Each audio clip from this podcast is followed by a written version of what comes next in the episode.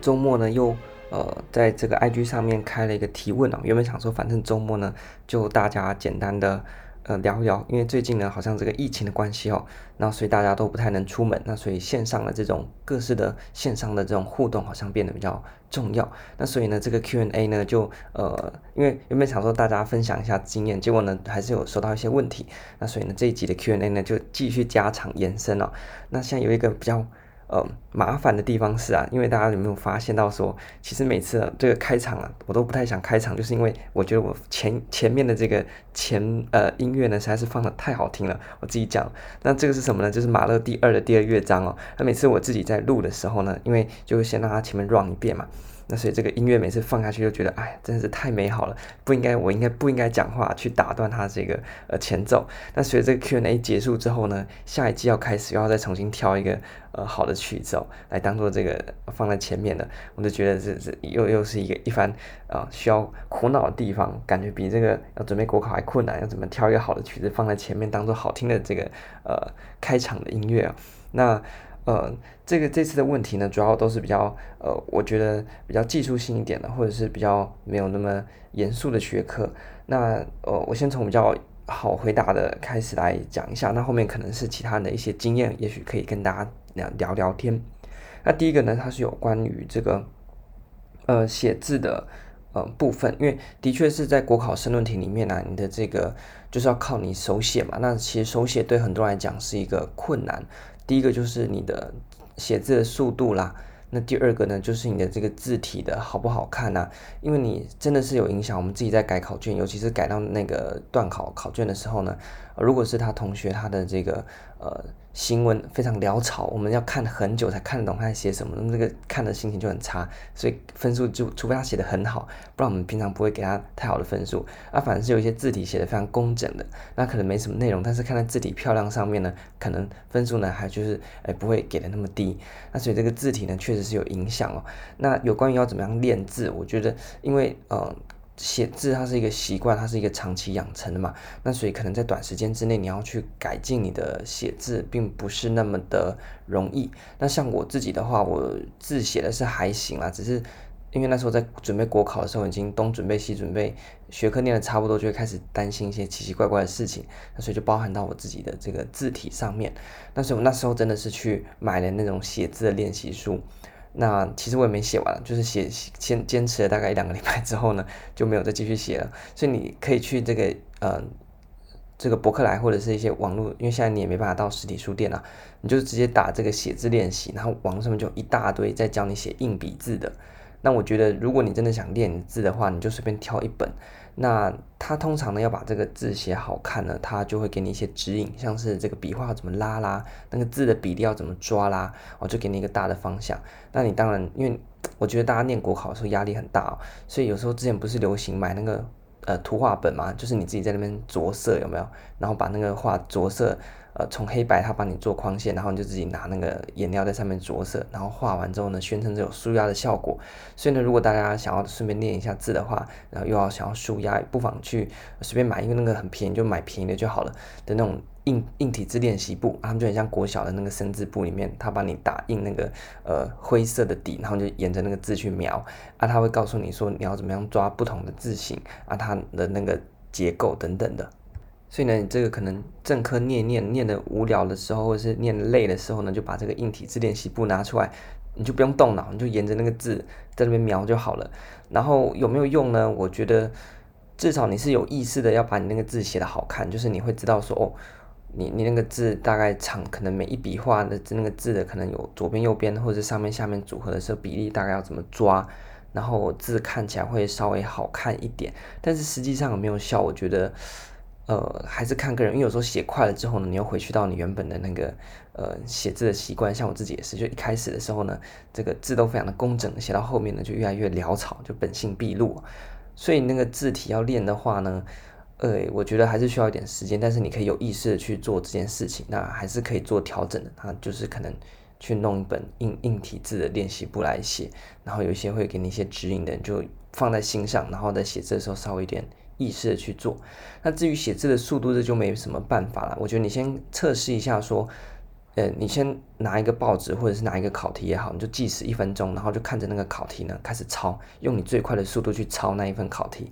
啊，或者是呢，你就在你脑海里面想一首你喜欢的歌也好，想一首你的诗也好，或者你把你今天早上做的事情也好，就是一边想很快速的用最快的速度，不要有思考的时间，那计时一分钟，看你大概可以写几个字出来。那一般来讲，大概写个三十字上下都还算 OK 啦。那所以我才会一直讲说，用这个标准来看，你三十分钟的呃作答，你大概也只写得到六七百字。那你去买那种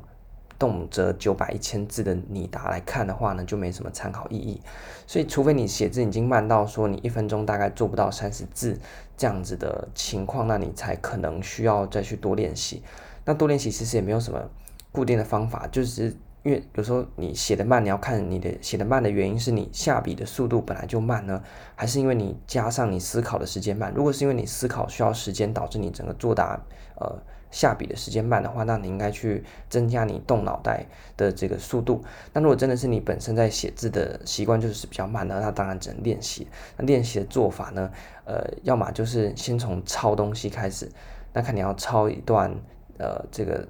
东西呃。假设你不想浪费你抄东西的这个时间，你可以可能挑几个重要的概念，你把课本上面的这些最重要最重要的定义呢，你把它抄起来练习去抄那些定义，然后顺便去练你的笔速。那当然是练笔速为主啊，那抄是其次。那透过这样子多写，然后去不断提升自己的速度，也许多多少少会有点帮助，但是我觉得应该效果还是有限，因为那个写字的习惯啊，包括速度啊、笔速啊，然后字体应该都还是一个长期的一个。呃，经验呐，就是长期的一个习惯，所以呢，在短期之内你要把它累积起来呢，可能还需要呃加把劲，但是呢，还是有它可以调整的空间。好，那所以呢，延伸到后面就讲说，诶，那你这样子的呃情况之下，那尤其像在申论题的部分，行政学，在这个高考的行政学里面呢，有二十五题的选择题，然后呢，再配上这个两题的申论题。那所以呢，它的时间呐、啊，高考的话就是在第一节应该是呃十一点，诶十一点前的那一节就是嗯，应该是第考试第二天的早上九点考到十一点，所以有两个小时。那所以在两个小时之内，你要写完二十五题的选择题和这个嗯两题的申论题。时间分配上面呢，我建议你要把这个选择题的时间做得非常快，最好一题一分钟之内写完。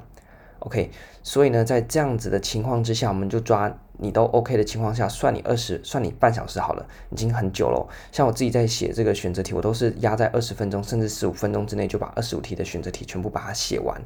那因此你会有超过一个小时，甚至一个半小时的时间来做你的这个申论题。所以在行政学的申论题，你要做到的技巧是什么呢？因为它只有两题这个申论题嘛，那它考卷还是给你，作答卷还是给你。我记得还是给你八面，所以呢，我那时候的做法呢，就是时间也增加了，那这个篇幅也增加，所以呢，就有别于啊，像公共政策这种四题申论，然后呢八面，那所以一题呢就是以两面作答为主。我在行政学的作答呢，两题都把它写到三面满，然后再加第四面的一部分。OK，所以呢，基本上你在时间分配上面，在行政学的高考不应该一题呢就会很局限的只有半小时。而是应该有更多的时间，因为你的这个选择题最好是压在一题一分钟里面把它作答完，甚至压在二十分钟里面要写完。我觉得这是可行的，因为选择题呢，大概二十五题里面大概有十五题都是那种眼睛一看都秒答的，不用三十秒就直接选出答案的那一种。那真的需要动脑的，你就先跳过啊。然后如果真的让你想超过一分钟的，那真的是比较难的考题，你不要局限在那个上面。所以你赶快把这个选择题做完，剩下的时间呢，全部拿去丢给这个申论题。啊，那这样子来写，那所以申论题的时间就会变得非常多。那有关于说，诶，那这个篇幅到底有没有办法凑满？像我这样比较变态的写到三面半的啊，或者是呢，你一般诶，那这个呃公共政策啊，或者其他的类科有没有办法写到两面？哦，我认为绝对是可以的。那这个篇幅呢是一回事，字数是一回事，我一直呃很相信这一点哦。什么意思呢？我今天告诉你说要写到呃两面，我是告诉你写满两面，不是告诉你写几个字。那这意思在哪边呢？如果你字很小，你写了一千字，可能一面还没写完。但是如果你今天只写了五百字，但是你每个字都非常大，你搞不好已经写到三面了。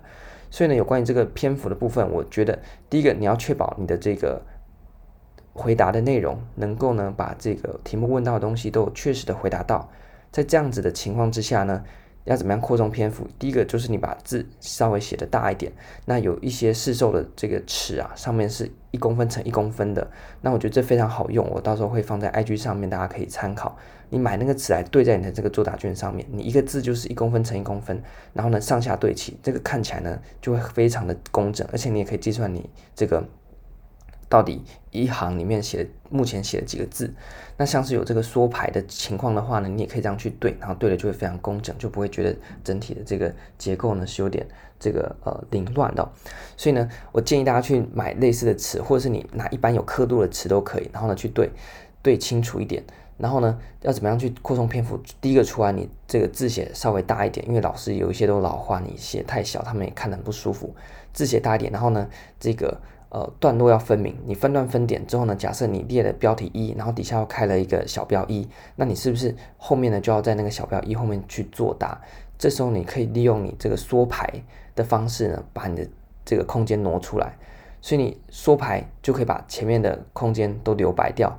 那你就可以让你的篇幅增加。所以你可以把它全部写得很紧，你也可以透过缩排的技巧呢，把这个篇幅。同样的字数，但是你透过缩排把那个篇幅给空出来啊，甚至像是呃，假设一啊，然后新公共管理的意涵，然后点点，那你不是开始接说明吗？你就干脆直接把它换行哦，一新公管理的意涵点点，直接换行来写。那这时候呢，你只，比如说你在前一行只写了五个字，新公管理的意涵啊这样子，然后呢，你也是占掉一行的篇幅，那你就直接换行来写。那这时候呢，你又再多争取到一行的空间，所以你可以善用这个缩排，缩排是一定会缩的，因为你会分段分点。还有呢，这个适度的在说明的地方，直接把它换行，或者把它换一段，这时候呢，都可以增加你的这个行数。所以呢，像尤其在行政学这种呃八面，但是你只有两题的情况之下，你更要善用这种。疯狂的缩排，疯狂的换段换行，一方面它架构会看起来更清楚，因为你换段了啊，整个版面就会比较清晰一点啊。同时呢，也可以帮助你去吃那些呃版面啊。那这样子的话呢，是我自己用来撑篇幅的一个做法。那如果是你觉得诶，你都做到了，但是你本身就是回答不出太多的东西的话呢，那你可以去做延伸。什么做延伸呢？就是把相关的概念拿去。放在里面，假设他没有叫你举例，你就顺便简单举个例子，篇幅也可以增加。那或者是呢，你就把这个换句话说的论述增长点，像是这个新公共管理的意涵，你也可以简单写一句啊，就是在一九八零年代兴起的这个司法界的风潮，那么认学者认为呢，这个需要学习呃私部门来改革公部门的组织等文化，你也可以这样写，或者你要长篇大论的去写都可以。所以呢，你在扩充篇幅，你就内容层面来讲，你也可以去。做这个，换句话说，然后呢，把它写长点，或者是题目没叫你举例的，你就自己举一个例子，这样子呢，都可以帮助你在内容上面去做呃扩充。那基本上我觉得要写完，要写完了，应该是都 OK 的。所以呢，关于这个什么行政学申论，假设你在二十分钟能不能写满两面哦，这绝对不是问题啊。那个时间是一回事，重点是写满两面。你只要求我写满两面，我字写得很大，然后呢，很用力的换段换行。然后我的字数可能不多，但是我也是有办法凑到两面，所以这是一个小技巧。好，所以这是有关于这个写字的部分。那另外一个呢，就是呃，进到另外一个小主题，就是有关于这个念书的进度。那所以呢，呃，你在这个考前大概两个月，假设你要去考高考的话，至少我觉得你书要全部都念完，开始进到呃解题书。但是，但是有一些人他可能起步比较晚，他到现在呢还没有办法把书全部看完的话呢，有没有救呢？还是有的，因为我自己在去年准备地特的时候呢，大概就是这个状况，剩两周呢，大概一个月的时间才开始念书，因为那时候刚进硕士班，所以事情很多，真的是地特前一个月才开始念的。虽然那时候也抱着要去当炮灰的心情，但是至少呢，我是有用这种呃。这种游击战的方式呢，去跟他打，那最后成绩还不错，差一点点，就差六名就上榜了。那所以在一个月之内能够赶到说他录取三十个，然后我我这个排名三十六呢，还是有一些技巧，只是运气差一点，没有被我摸上榜。那什么叫打游击战呢？就是你赶快啊，把你就那本教科书呢，赶快把它全部看完，多看几遍。看什么呢？就看那些大架构就好了，然后细节的你就瞄一下，大概知道内容就好。所以至少你要掌握那个架构去进考场。那什么叫打游击战呢？游击战的打法跟那种嗯焦土战的打法，焦土战就是你把整本书都读得滚瓜烂熟，所以每一字每一句你都非常了解，那所以你是铺天盖地的去应付那个考题，这是焦土战的打法。但是你现在时间很有限，就是在兵力有限的情况之下，我们打游击战。游击战呢，就是我没办法跟你硬碰硬，那我就在特定的几个点去埋伏你，那用少少的兵力去牵制你整个队伍。那所以呢，就是把这些大的大标题，整个学科的架构呢，还有一些比较重要的几个中标题记熟就好，就用这些点去突击那个考题。所以考题出到掉到那个大范围，就用你懂的那些大标题和中标题去打它就好了，不要去管那么细的细节。那这样子情况之下，你还是摸得到一点分数，总比你时间不够，然后开始无头苍蝇的乱念呢，要有效，要更有效一点。所以用这种游击战的方式，从这个大架构、中架构去背就好了，因为你时间不够了，赶快把学科的这些架构东西准备起来。这个在像现在还有两个月的时间，绝对做得到的。那用这些东西就好了，然后你就不用闹到很懂，你就似懂非懂，把大架构、中架构抓好，那更细的细节呢，就瞄一下就好。去考试的时候，至少你可以把大架构、中架构列出来。那细节呢，你自己现场用掰的，因为真的时间不够，你就用掰的。然后呢，去用这种游击战的方式，有机会能蒙到一点分数。那这个是算是这个考前呢还没念完第一次的时候的一些做法。那所以你先把这个架构都弄好，到考前呢就去学一下申论题的架构，那个大概一个礼拜就可以练起来了。所以你申论题还不会写，这是没什么问题。那个一个礼拜你去多摸几次，那个申论题就会写了。主要是因为你现在还没有念完，所以你还没有办法去 output 一些具体的东西来练习做申论题，那所以可能还没有什么感觉。所以呢，赶快趁机去做这个准备。那透过这种中大标、中标，然后小标去瞄一个印象。到考场上，大标、中标写出来之后，小标自己去，小标内容呢自己去看，望文生义，自己去做发挥的方式呢，我觉得未尝你现在才起步，不会完全的没有机会，是要很有技巧的去做呃准备。那即便你这次呢，后来结果是没有办法录取，但是至少你有大标、中标的基础，你在准备年底地特或明年高补考的时候呢，会加速你整个准备的过程。那就是你既然现在都要念书，你就不要浪费，你就拼这一个月把代表、中标记熟。上榜就算是运气很好，就算没上榜，你也帮助你在之后准备其他考试的时候呢，也能够去呃更有效率的起步。这样子的话是帮，所以我去年地特也落榜了，就是我前年的地特也落榜，但是因为我在那一两个礼拜时间用这种游击战的战法把我架构都建立好，所以我后来呢有办法花六个月的时间把高考从零开始准备起来。我觉得有部分也是因为我还有那两个礼拜在跟地特瞎起哄的呃那个时时间，大概两个礼拜到一个月左右。好，所以呢，你这个东西都还没念完，我是无所谓。然后还有一个点要提醒大家，就是，呃，如果你有上补习班的话呢，有像前一集我们找那个同学来分享，就你不要去跟补习班进度，你永远跟不上。你要跑在补习班之前，补习班是做一个辅助。所以呢，你今天有在上补习班的考试技能，你不要再跟补习班的进度了。那个书拿起来就自己开始念了，架构开始自己抓了。然后补习班只是说，诶，他今天上到这边，那你都早就读好了，在等他，这样才来得及。你要是乖乖的等补习班，你就准备等考呃那个明年年底的考试，因为补习班都有一些技巧，他就是故意把课拖长嘛，这样你今年的考试还没办法上完，或是还没办法经熟，你才会继续往下准备下一下一次的考试，那补习班才有继续这个。这个卖你一些产品的机会嘛，如果他这一次就很精简，像我们这个节目很精简的直接帮你考上，他之后就没有没有这个好卖东西的机会了嘛。所以呢，你不要去配合完全配合补习班进度，你要走在补习班进度之前，自己先开始读了。补习班只是一个辅助，像我那时候有买函授，但是我也是读我自己的，然后函授就作为辅助，除了行政法以外，因为他真的需要这个老师的呃法条的补充，那其他行政类科我到后来都不看了，因为根本就来不及啊，他传的给我速度太慢，那他考前一个月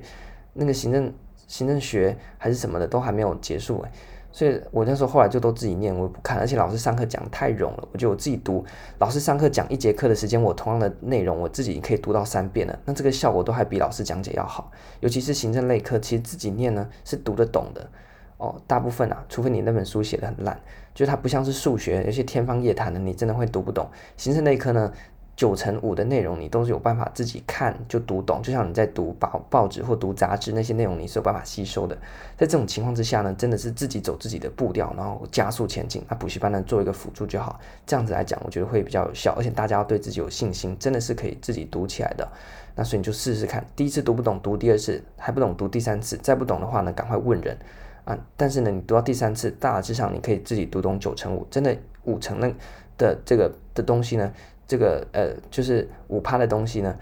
真的不懂的，要么是书写太烂，要么就是呢，这个你确实是搞不懂，那个概念比较难，那赶快去问别人。那通常比较难的概念，国考也少出啦，所以你就赶快跟着自己的步调走。那补习班呢，就当做辅助就好了，这样子才来得及。尤其是现在考前，那现在考前两个月呢，还够大家去救。所以呢，假设你方向发现不太对的，补习班还速度慢的，赶快赶快自己走起来，然后用冲的方式呢，赶快在六月底，这个五月底。呃的时候呢，在六月前赶快冲一波，趁这个疫情，反正到处到处也都封锁嘛，就赶快用这两个礼拜，所有学科至少要把它全部读完，快速读完都没关系，用冲的把它全部冲完一次，知道这个科目在干嘛，大标中标抓出来，你这样子进到六月才有后面的这个胜算的可能哦。那所以这个是我自己分享的一个呃快速冲刺的经验。那所以像是有人认为呃。呃，像是有人的这个分享提到说，他现在也是有在这个上班啊，因为一直加班的关系，所以他的这个备考时间可能不够多。